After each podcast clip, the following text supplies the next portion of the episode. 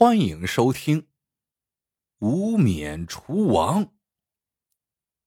清朝乾隆年间，开封有一个叫胡庆丰的厨师，他本是秀才，屡试不第后醉心厨艺，及各菜系所长，在当地颇有名气。这年，皇宫甄选御厨，胡庆丰当即前往，一连过了刀工和烹饪两关。赢得了满堂喝彩，可主考官刘玉楚却冷冷的说：“第三关过不了，照样拍屁股走人。”这第三关，便是让皇上亲自品尝菜色。胡庆丰精心准备了三道特色御菜，刘玉楚尝过样菜，顿觉惊异。第一道糖醋软溜鱼背面。甜中透酸，酸中透咸，鱼肉嫩而不腻，肥而不油，颇有中庸之道。第二道炸紫苏肉，入口即化，鱼香长流，而且那肉块方正，排列有序，实像一幅斗方字画。第三道牡丹燕菜，不但色香俱全，味道爽正。更欲国色天香、盛世太平之意，真是设计绝妙，令人惊叹。刘玉初连连啧舌，可一转头却故意脸色一拉，说道：“菜虽不差，却不知是否合皇上的口味。”随即叫人把这三道菜混合在另外几十道菜里。让传菜太监端了上去。过了一会儿，太监依次把胡庆丰做的三道菜给端了出来。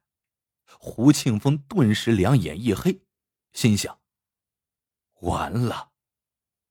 刘玉初把他悄悄的叫到一边，冷冷的说：“你也看到了，这菜皇上还没怎么吃就被退了回来，你落选了。”出了皇宫，胡庆丰不甘心就这样灰溜溜的回老家，他暗自下定决心，非得在京城混出个人样来。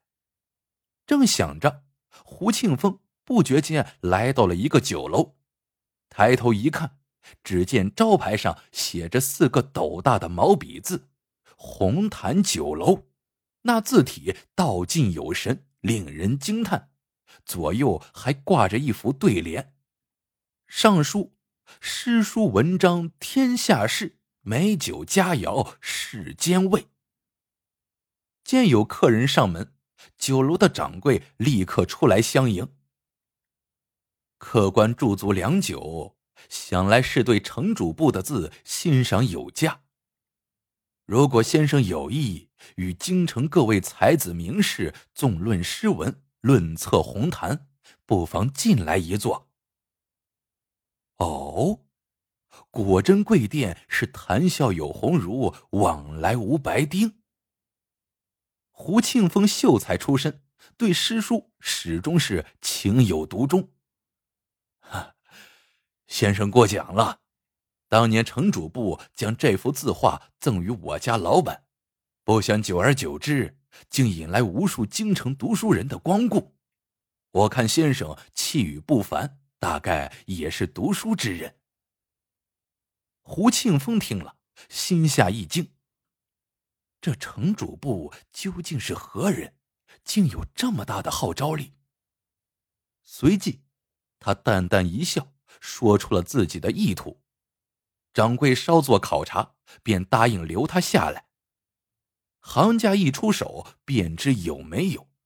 不到一个月功夫，胡庆丰。就凭自己出色的手艺，在酒楼里落了脚，成了这里的头号厨师。这一天，掌柜进到厨房，对胡庆丰说：“有重要客人要见他。”随即，二人来到二楼雅间，只见一老一少两名男子正在谈笑风生。年长者一脸慈祥，温文儒雅，而年轻的却是五短身材，长相奇丑。年长者说道：“我和城主部常来这里光顾，从没尝过如此精巧的佳肴。一问掌柜，才知道是来了新厨子。胡庆峰听了，顿觉眼前一亮，原来面前这位相貌丑陋的客人，就是书写招牌的城主部。当下心生敬佩。两个客人好像也对菜品颇有研究，便拉着胡庆峰东一句西一句的聊了起来。三个人越聊越投机。大有相见恨晚之意。等胡庆峰把进京选御厨的经历一说，那位长者大吃一惊，少卿的沉默，站起身来说道：“掌柜，此人我想带回去。”啊，刘大人，他现在可是我们的招牌呀！掌柜的一脸苦相。这个被叫做刘大人的长者。从衣袋里掏出两锭银子，掌柜瞅了一眼银子，不答一言。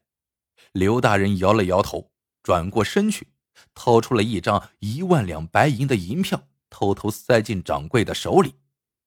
掌柜低头一看，连声答应道：“行，行，请大人领走吧。”程主簿见状，赶紧拉住刘大人的袖子：“大人。”为何花这么大的价钱？刘大人神秘的小声说道：“程主簿，我这么做全都是为你好，以后你就知道了。再说了，我付给掌柜的钱，早晚有人替我还上的。”程主簿还想再问什么，刘大人摆摆手：“天机不可泄露。”接着，刘大人又对胡庆峰许诺每月一百两白银的工钱。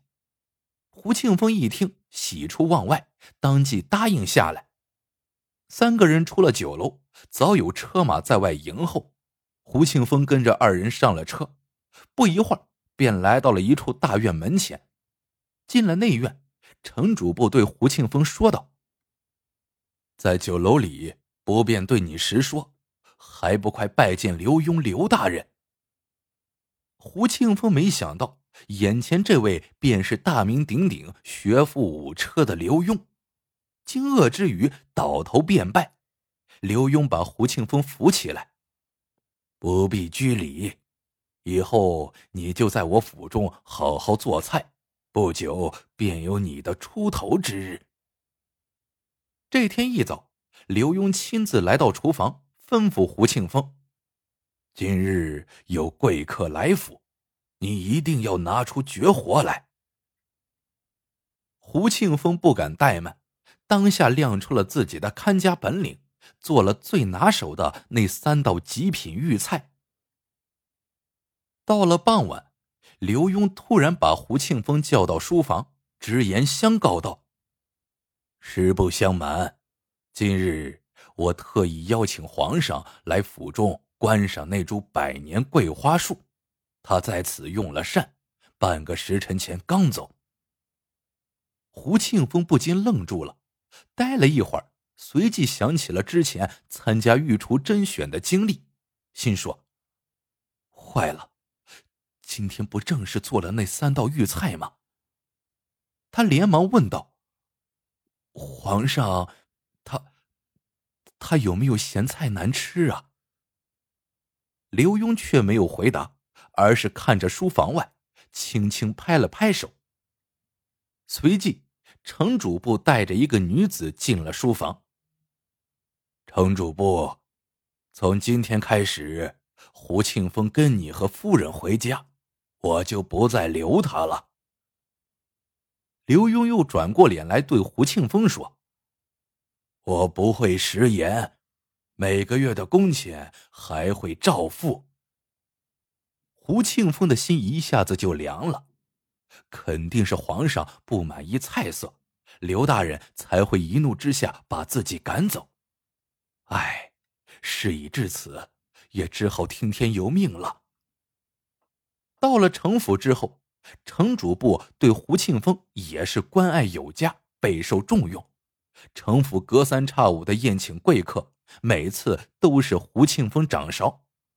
那三道极品御菜更是必不可少。他想问来者是何人，程家人却守口如瓶，只让他在厨房里忙活，却不让他离开内院半步。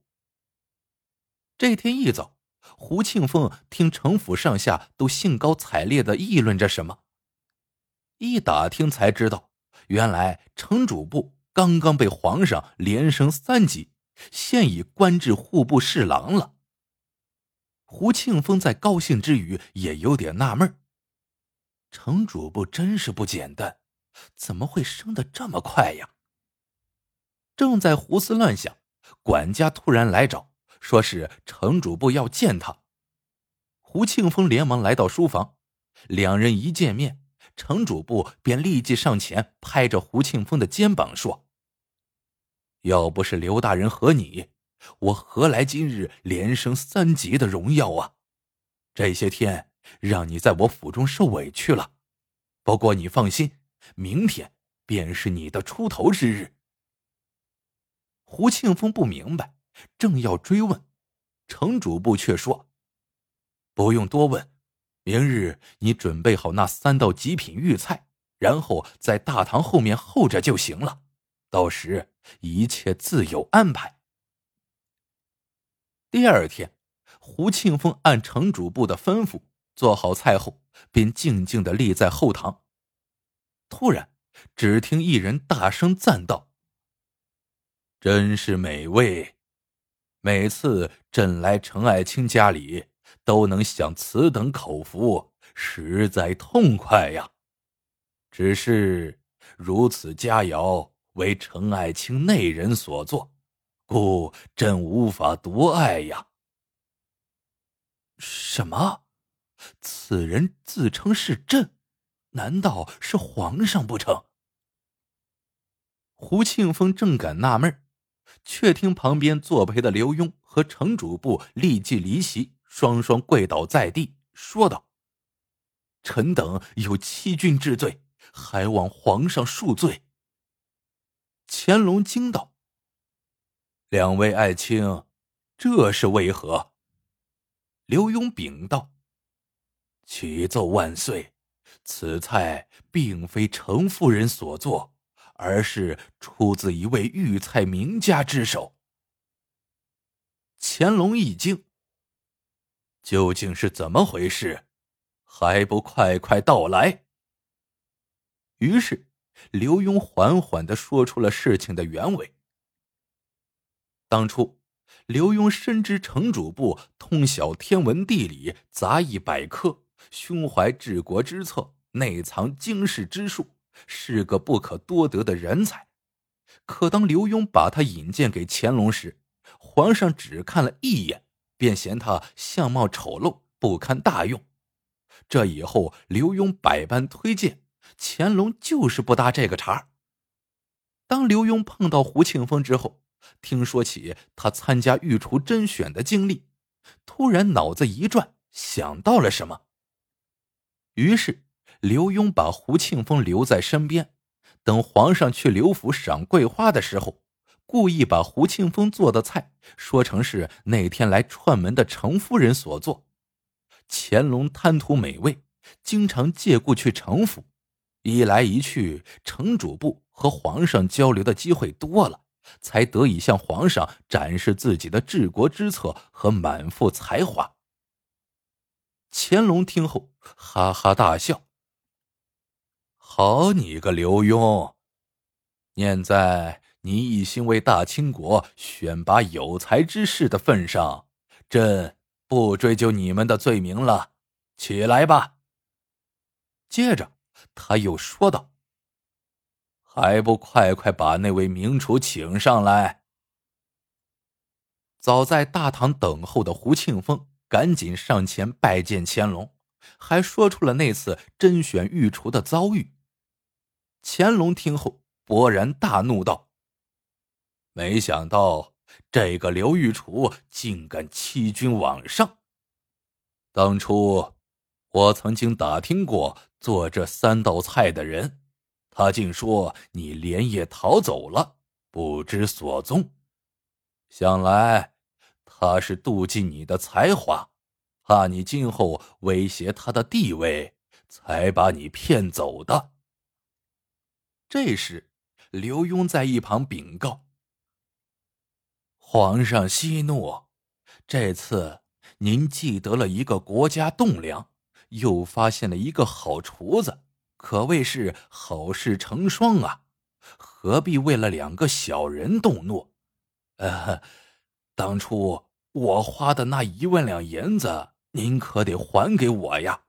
这买卖可是为咱大清国做的。”乾隆这才呵呵笑了。你真是奸商嘴脸，朕负你就是。胡庆峰进宫后，得到了一块乾隆御赐的金牌，上面写着四个大字：“无冕除王。”这时他才得知，每次皇上用膳时，旁边都有一个监管太监。只要皇上连续吃一种菜品超过三筷子，他便会吩咐小太监马上把此菜撤下。